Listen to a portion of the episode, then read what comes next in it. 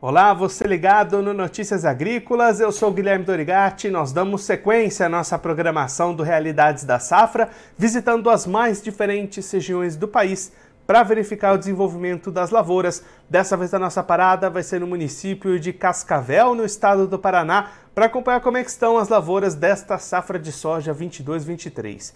Quem vai conversar com a gente sobre esse assunto é o Modesto Félix Daga, ele que é diretor do Sindicato Rural de Cascavel, já está aqui conosco por vídeo. Então seja muito bem-vindo, Modesto. É sempre um prazer tê-lo aqui no Notícias Agrícolas.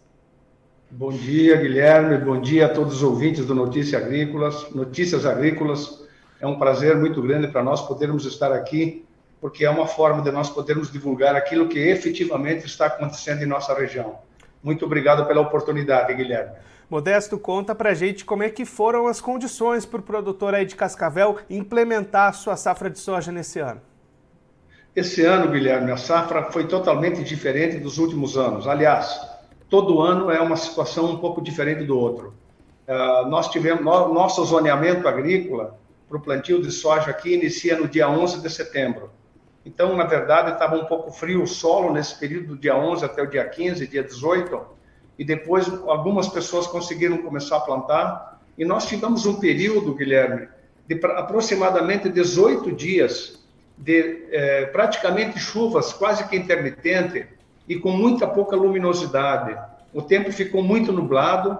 Isso fez com que o plantio se retardasse bastante no segundo, na, na última dezena de, de, de, de, setembro e na primeira dezena de, de outubro. Nós quase não tivemos cultivo nesse período porque o solo estava muito úmido, tinha muita água. Para você ter uma ideia, em média, na nossa região choveu nesses 15 dias alguma coisa próximo a 400, 500 milímetros de chuva. Isso foi muita chuva.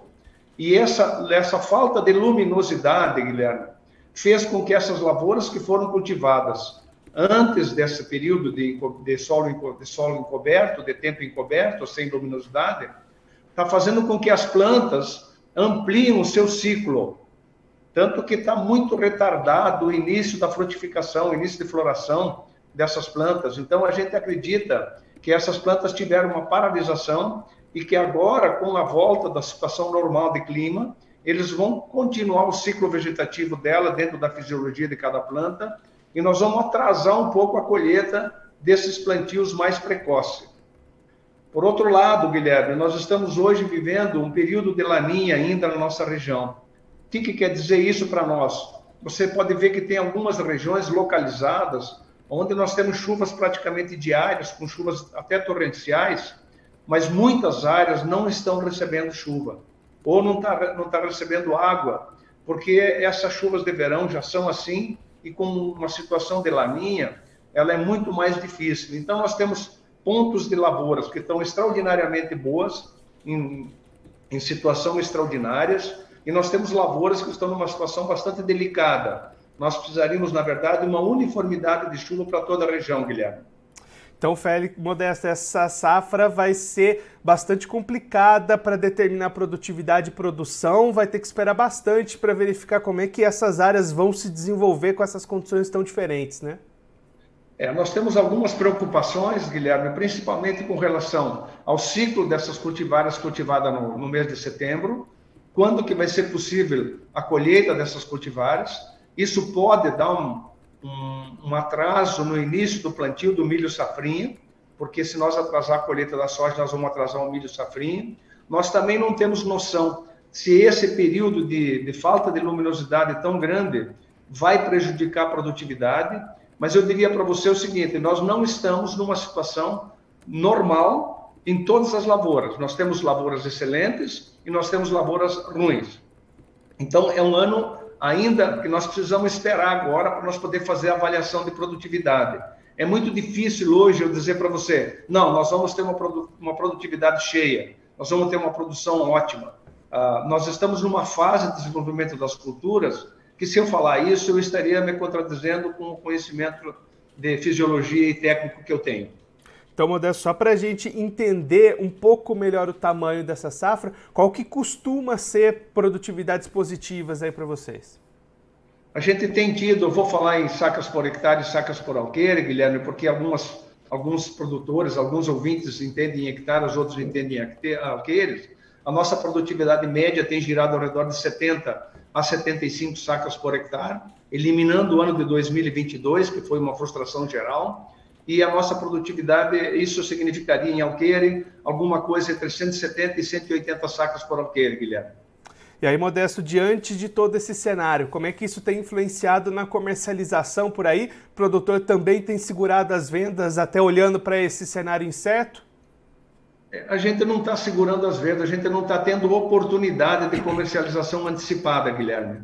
São muito poucas as empresas que estão adquirindo produtos com, de forma antecipada, a não ser esse pessoal que fez o barter, né, que fez a troca na época da compra dos insumos, mas em termos de negócios para frente, surgiu muito poucas oportunidades e praticamente não houve muita comercialização. Para você ter uma ideia de números, por exemplo, o normal seria, nessa época, nós termos pelo menos 30%, 35% da nossa produção prevista já comprometida ou com preços travados, e hoje eu acho que nós não temos 7% disso ainda.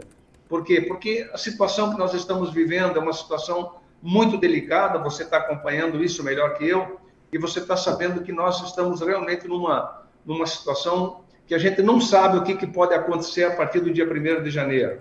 Então, a insegurança hoje é muito grande, tanto para você fazer negócio de médio e de longo prazo, Guilherme.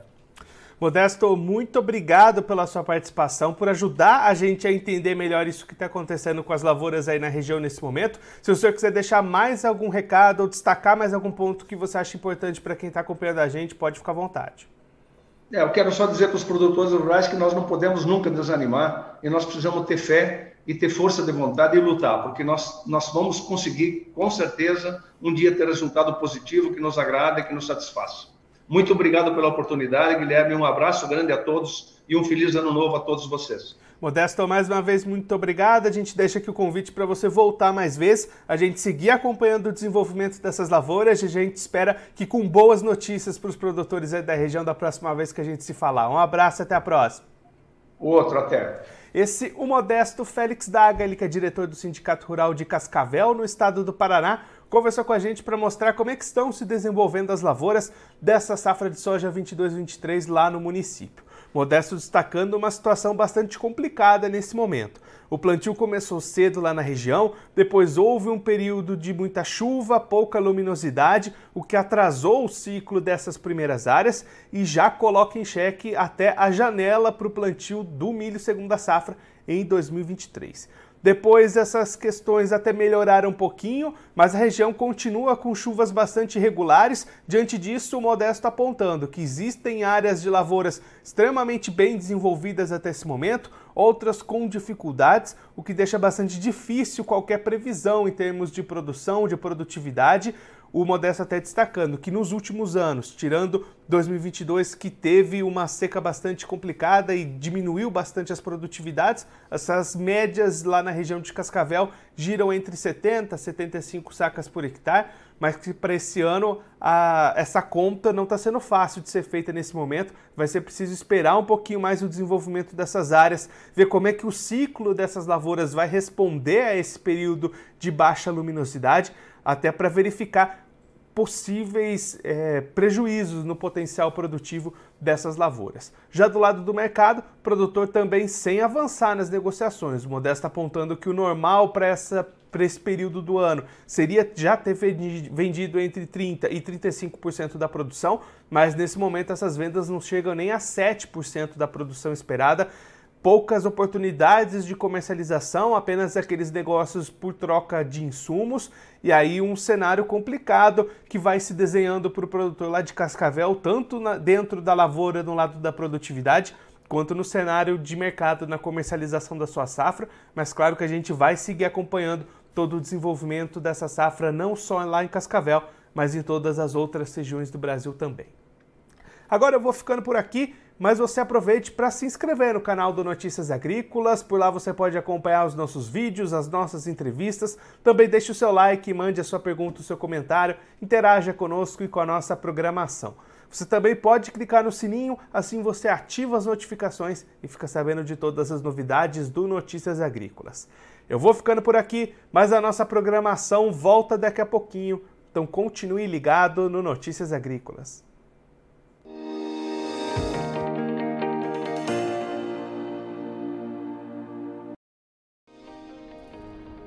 Se inscreva em nossas mídias sociais no Facebook Notícias Agrícolas, no Instagram arroba Notícias Agrícolas e no nosso Twitter arroba Notiagre. E para não perder nenhum vídeo, não se esqueça de nos acompanhar no YouTube e na Twitch Notícias Agrícolas Oficial.